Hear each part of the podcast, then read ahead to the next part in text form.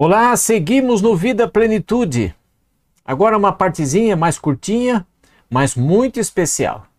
Combinação de alimentos.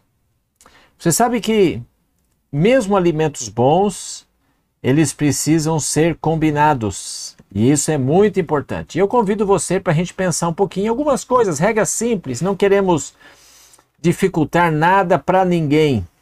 Então veja essa, essa questão de combinação, o que pode ser feito para ajudar. Existe um pensamento no Conselho sobre Regime Alimentar falando sobre isso, página 110, que diz assim, ó: A variedade de alimentos numa mesma refeição produz indisposição e destrói os benefícios que, de cada artigo que cada artigo, se tomado separadamente, traria ao organismo. Então, quando a gente mistura muita coisa numa só, em vez de ser algo bom, se torna algo ruim.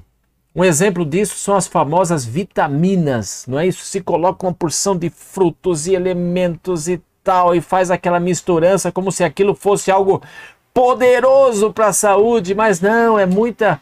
Se você comesse aqueles frutos todos in natura, sabe? Seria muito saudável do que misturar tudo numa vitamina.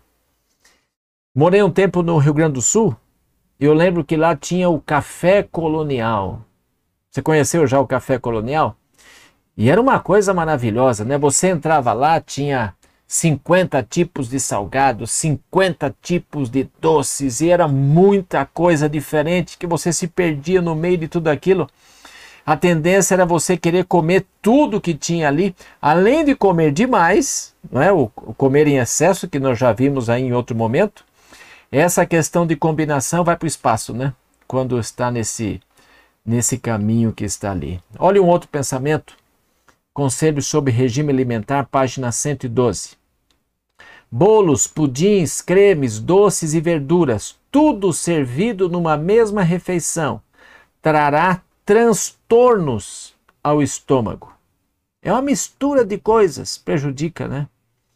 E ainda tem esse outro, na página 110 111, que diz assim: olha, quais os efeitos né, de, de, de uma má combinação de alimentos? Criam-se perturbações mediante combinações impróprias de alimentos. Perturbações. A fermentação. O sangue fica contaminado e o cérebro confuso. Então, veja que não é algo saudável, né? Ainda Olha esse outro pensamento que diz: se quisermos conservar a melhor saúde, devemos evitar. Olha aqui, esse conselho é muito bom, hein? Comer verduras e frutas na mesma refeição. Evite isso. Caso o estômago seja fraco, haverá perturbação, o cérebro ficará confuso, incapaz de exercer o esforço mental. Comam-se frutas em uma refeição e verduras em outra. Está lá. Então, se você numa refeição comeu verduras, não coma frutas, se comeu frutas, não coma verdura. Então, o ideal, coma frutas de manhã e à noite, deixe o almoço para comer verduras. E olha, você vai perceber que tendo uma boa combinação de alimentos, com essas regras simples, você vai ter uma melhor disposição mental e a sua mente vai estar mais apropriada para adorar a Deus. O que eu peço a Deus é que você tenha saúde e que a graça de Deus esteja com você e a sua família. Deus te abençoe.